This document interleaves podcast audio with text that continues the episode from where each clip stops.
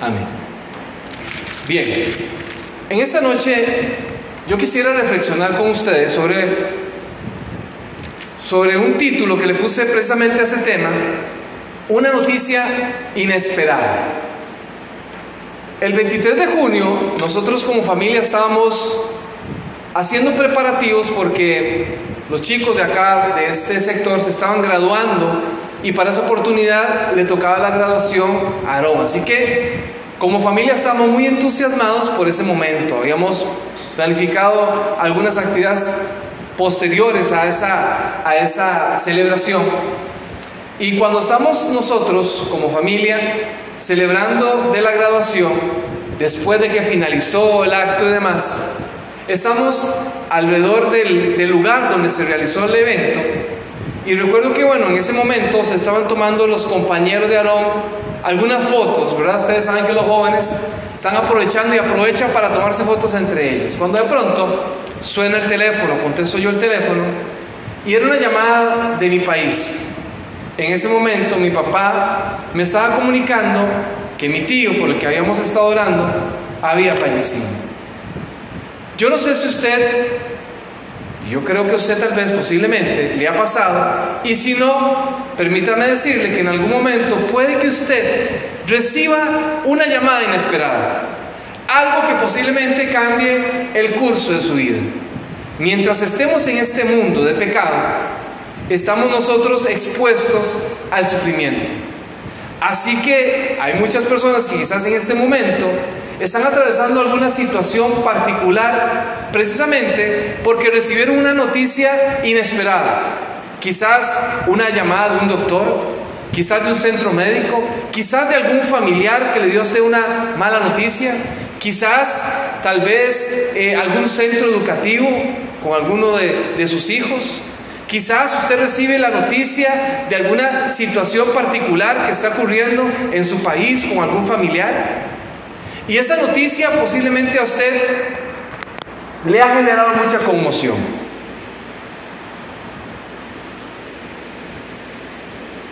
En el escenario de la vida, todos estamos expuestos a experimentar en algún momento situaciones totalmente desagradables, displacenteras, que nos generan mucha incomodidad, mucho desgaste emocional, mucho desgaste psicológico, mucho desgaste espiritual. Quizás la pregunta que nos podríamos hacer es, ¿estamos realmente preparados nosotros, como hijos de Dios, como cristianos, como cristianas, para enfrentar una situación inesperada? ¿Estamos realmente nosotros preparados espiritualmente para recibir una noticia inesperada, una mala noticia? El libro de Job es un poema que abarca básicamente la experiencia del ser humano. Se le atribuye a Moisés eh, como el escritor de este libro, aunque algunos eruditos dicen que no fue Moisés. Se dice que Moisés posiblemente cuando vivía en Madián fue cuando tuvo el tiempo suficiente para poder escribir el libro de Job. Incluso se dice que posiblemente Job hasta fue contemporáneo de Moisés. Esta es la historia, como todos la conocemos, de un hombre realmente que tenía una gran fe, un hombre que era temeroso de Dios, un hombre que tuvo que enfrentar una, una serie de noticias inesperadas que cambiaron su vida, pero que mantuvo su confianza con Dios. Y cuando estudiamos el libro de Job, posiblemente podríamos hacer un bosquejo de tres cosas importantes en este libro. Podríamos hablar acerca de que la vida puede tener cambios repentinos. Y muchos de esos cambios repentinos pueden generarnos grandes dolores a nosotros. Un gran desgaste en muchas de las áreas de la vida. En el área matrimonial, en la crianza de los hijos, en el área laboral, en los estudios, en las dinámicas de relaciones interpersonales. Número dos, entendemos en este libro que todo lo que pasa, pasa con el consentimiento de Dios. No hay nada que ocurra en su historia de vida sin el consentimiento de Dios. Y número tres, entendemos en este relato bíblico que Dios aparece en los momentos de mayor duda del ser humano. Esta historia del libro de Job, podríamos hablarla que o la podríamos dividir en dos partes. Podríamos dividirla en el antes de la tragedia y cuando nosotros estudiamos el libro de Job, yo quiero invitarles a que ustedes busquen conmigo el libro de Job, el capítulo 1. El capítulo 1, el versículo 1, nos habla acerca del antes de la tragedia de Job. Capítulo 1, versículo del 1 al 5, nos habla un poquito acerca del contexto de cómo era la vida de este hombre llamado Job.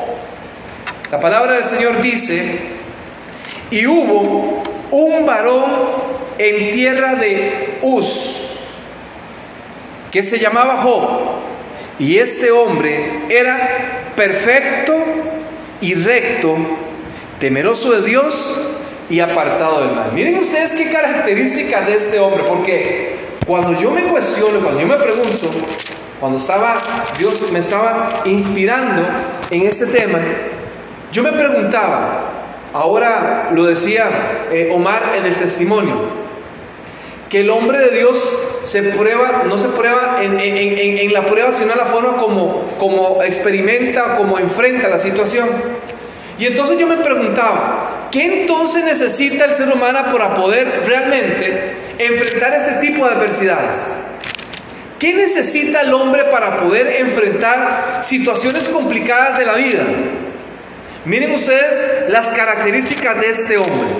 Hablemos de Job un hombre perfecto, un hombre recto, un hombre temeroso de Dios y apartado del mal. ¿Cuántas de esas características de Job posee usted en su vida? Noten ustedes lo que dice el versículo 2, dice, y le nacieron siete hijos y tres hijas. O sea, Job Recuerdan ustedes que para, para, los, para los judíos, para los israelitas, una, una gran cantidad de familia era el reflejo de una gran bendición de Dios.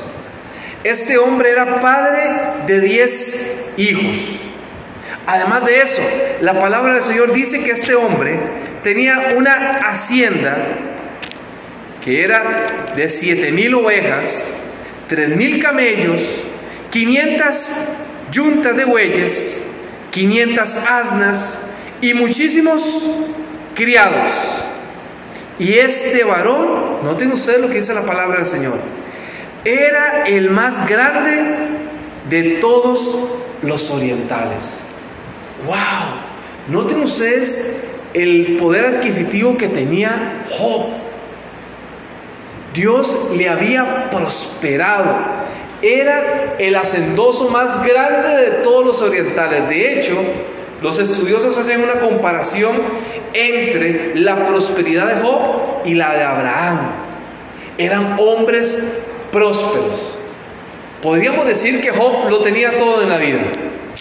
Tenía familia, tenía dinero y tenía una buena relación con Dios. Esa era la vida de antes de la tragedia de Job. Pero la palabra del Señor, y todos lo conocemos, conocen el contexto, se los voy a decir, no lo vamos a leer, pero todos conocemos con que, donde la palabra del Señor dice que se, presentó, Satanás delante de Dios y le dijo que andaba recorriendo el mundo, ¿verdad? Lo conocen ustedes el contexto. Así que Dios le permite que él pueda, en, en esa conversación que tiene Dios y Satanás, le permite que, que, que él pueda tocar la vida de Job. Y aquí es donde hablamos del después de la tragedia. ¿Cómo se comporta Job? ¿Cómo se comporta un ser humano en medio de una situación adversa a la vida? Porque es fácil reaccionar ante situaciones que nos generan placer. Es fácil reaccionar ante situaciones que no nos generan incomodidad. Si estamos en un trabajo donde todas las cosas caminan bien, nos sentimos contentos. Pero cuando estamos en un trabajo donde las cosas caminan mal, donde las relaciones entre compañeros no es la, no es la mejor, donde la relación entre usted y el jefe, quizás, el manager, el gerente, el dueño no es la mejor, donde una relación de pareja quizás no es la mejor, donde la discusión, donde los problemas están presentes, donde la crianza de los hijos quizás, donde las cosas caminen muy bien y los papás se lleven muy bien con sus hijos, porque son niños pequeños y usted los puede tratar como usted quiera, pero cuando los hijos comiencen a crecer y cuando comiencen a llegar a la adolescencia y cuando comiencen a desafiarlo usted como papá, hay un antes y un después. Y el después de la tragedia de Job nos revela realmente cómo nosotros, los seres humanos, los hijos de Dios, debemos de aprender a comportarnos en situaciones de adversidad. La palabra de Dios dice, capítulo 1 y el capítulo 2, nos cuenta, se lo voy a resumir, de que en algún momento dice que llegó un hombre con una noticia inesperada de Job. Y le dijo, Job, unos hombres, los sabeos, llegaron y tomaron a sus criados, los mataron, se robaron sus bueyes, se robaron las asnas, todo lo que estaba ahí lo perdió. Y dice, dice la palabra del Señor que en ese mismo momento, en ese mismo momento, apareció otro hombre, otro portador de una mala noticia. Y le dijo, Job, fuego cayó del cielo y quemó todas las ovejas. A los criados que estaban ahí también los, los fulminó todo lo que estaba ahí. En ese momento donde Job todavía estaba en tensión, en shock de aquellas noticias, se apareció otro hombre y le dijo, Job, los caldeos nos acaban de atacar, se robaron todos sus camellos, los mataron, mataron a sus criados. Y en ese momento yo me imagino Job, no, no sé usted si, si en su vida particular usted se puede eh, meter en el personaje de Job, recibiendo noticia tras noticia, noticia tras noticia. Y cuando Job posiblemente está a punto de sentarse para rascarse la cabeza, y asimilar toda esta mala información, todas estas malas noticias, todas esas noticias inesperadas, se acerca otro hombre y le dice, Job, un viento azotó la casa donde estaban todos sus hijos. Y todos estaban ahí y les cayó encima y todos murieron. Qué tremendo tuvo que haber sido eso para ese hombre. Qué fuerte, qué situación más complicada la de este hombre.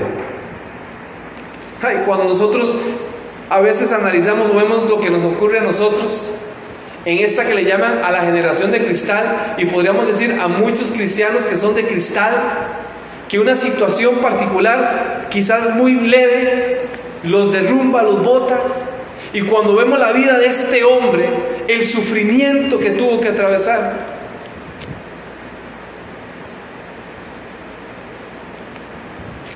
Dice la palabra del Señor que Job rasgó sus vestidos y se preparó para enfrentar el duelo. Y a mí me hubiese gustado, ¿verdad? Lo ideal hubiese sido que el libro de Job terminara en el capítulo 1, versículo 21. La palabra del Señor dice, y dijo Job, desnudo salí del vientre de mi madre y desnudo volveré allá. Jehová dio y Jehová quitó. Sea el nombre de Jehová bendito. ¿Se imaginan ustedes que el libro de Job terminara en, en esas circunstancias? Uno puede haber dicho, wow, qué temperamento, qué carácter de este hombre. Qué forma de enfrentar las situaciones de la vida, pero cuando vemos realmente lo que ocurrió en el contexto de la vida de Job, cuando Job dijo, Dios dio, Dios quitó, sea bendito el nombre de Dios. Uno dice, qué madurez de hombre. Pero dice la palabra del Señor, que el enemigo no se quedó, no se quedó conforme. Porque la palabra dice que el enemigo vino para qué? Para matar, para robar, para destruir. Y si por él fuera ya todos los que estamos aquí estaríamos muertos. Pero es la misericordia de Dios la que nos sostiene. Y este Satanás se fue delante del Señor y le dijo, ah, pero es que Job no reniega porque todavía lo sostienes. Pero tócale la vida, tócale. Dios le permitió a Satanás que le tocara la vida. Y dice la palabra del Señor que a Job le dio una sarna, que incluso dice que se rascaba con una teja. Y en ese momento de angustia, en ese momento de tribulación, en ese momento quizás donde, donde Job tal vez se cuestionaba acerca de, su vida, se acerca a su mujer y le dice, ¿todavía permaneces íntegro delante de tu Dios? Maldícelo y muere. Y yo me pongo a pensar, ¿qué duro sería para la vida o para la, para, para la vida de este hombre, de Job, con lo único que tenía en ese momento, con su compañera de vida, con su esposa, donde quizás lo que necesitaba era el apoyo moral de aquella mujer, se presenta delante de Job y le dice, maldice a tu Dios, muérete ya. Y cuando vemos ya el capítulo 3, Job dice la palabra del Señor en el versículo 1, que Job comienza a maldecir el día que nació. Porque Job es un ser, fue un ser humano como usted y como yo. Porque Job también estaba sujeto también a pasiones como las nuestras. Porque Job no era un ser superdotado, sino que era un ser igual que nosotros. Job comienza a cuestionarse, la vida de Job comienza a llenarse de duda y además de eso, algunos de sus amigos más cercanos se acercan y también comienzan a decirle, Job, a cuestionarlo, a señalarlo, a decirle, usted está así posiblemente porque usted se ha apartado de Dios. Usted está así porque se ha alejado. Usted, usted está así porque algo ha hecho mal en su vida. Usted está así porque usted se lo merece. Y Job comienza a llenarse de duda. Yo no sé usted, yo no sé usted, querido hermano, si en algún momento en su vida particular la duda ha tocado ha tocado la puerta de su vida. Yo no sé si usted en esa situación particular que quizás hoy está atravesando, el enemigo está constantemente intentando derribarlo, meterle ideas absurdas en la cabeza. Yo no sé si usted en ese momento, en esa situación personal de vida, quizás alguna persona que hoy nos está viendo a través de las redes sociales, una situación particular que le esté generando mucho dolor. Y usted se cuestiona, usted dice, ¿qué he hecho, Señor? ¿Por qué estoy pasando esta situación? Yo no me merezco estar viviendo lo que estoy viviendo.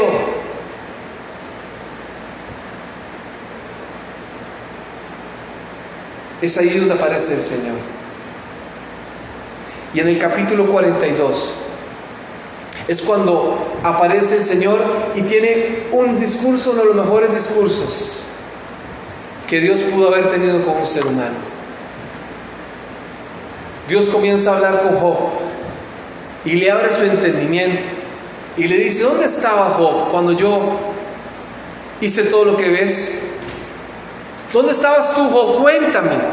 Y comienza Dios a hablarle a Job.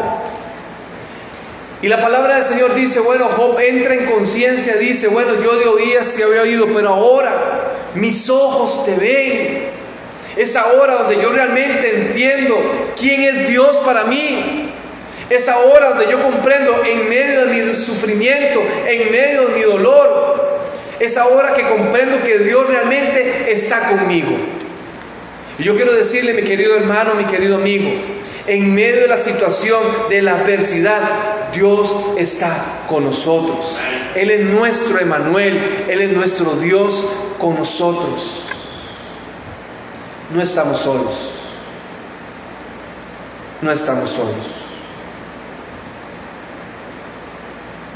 El Salmo 56, el versículo 3 dice, cuando siento miedo, pongo en ti mi confianza. Cuando siento miedo, Señor, cuando estoy desesperado, cuando estoy angustiado, pongo en ti mi confianza.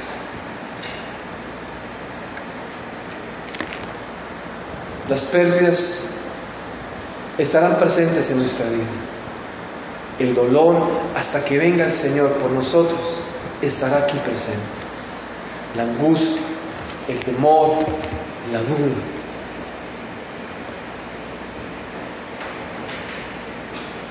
Yo quiero decirle algo, mi querido amigo, para despedirnos en esta noche.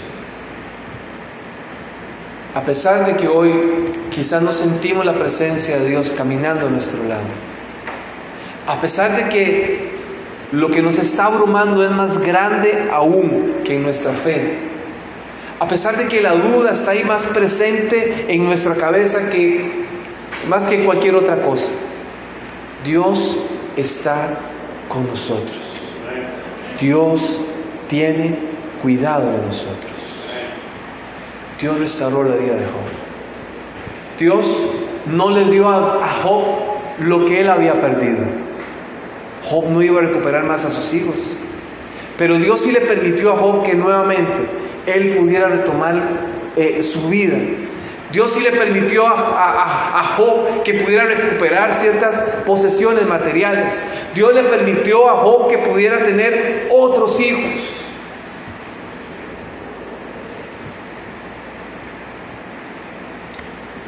Porque Dios tiene pensamiento de bien y no de mal.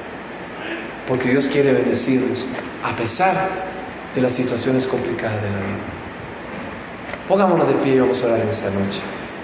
Y vamos a pedirle a nuestro Dios.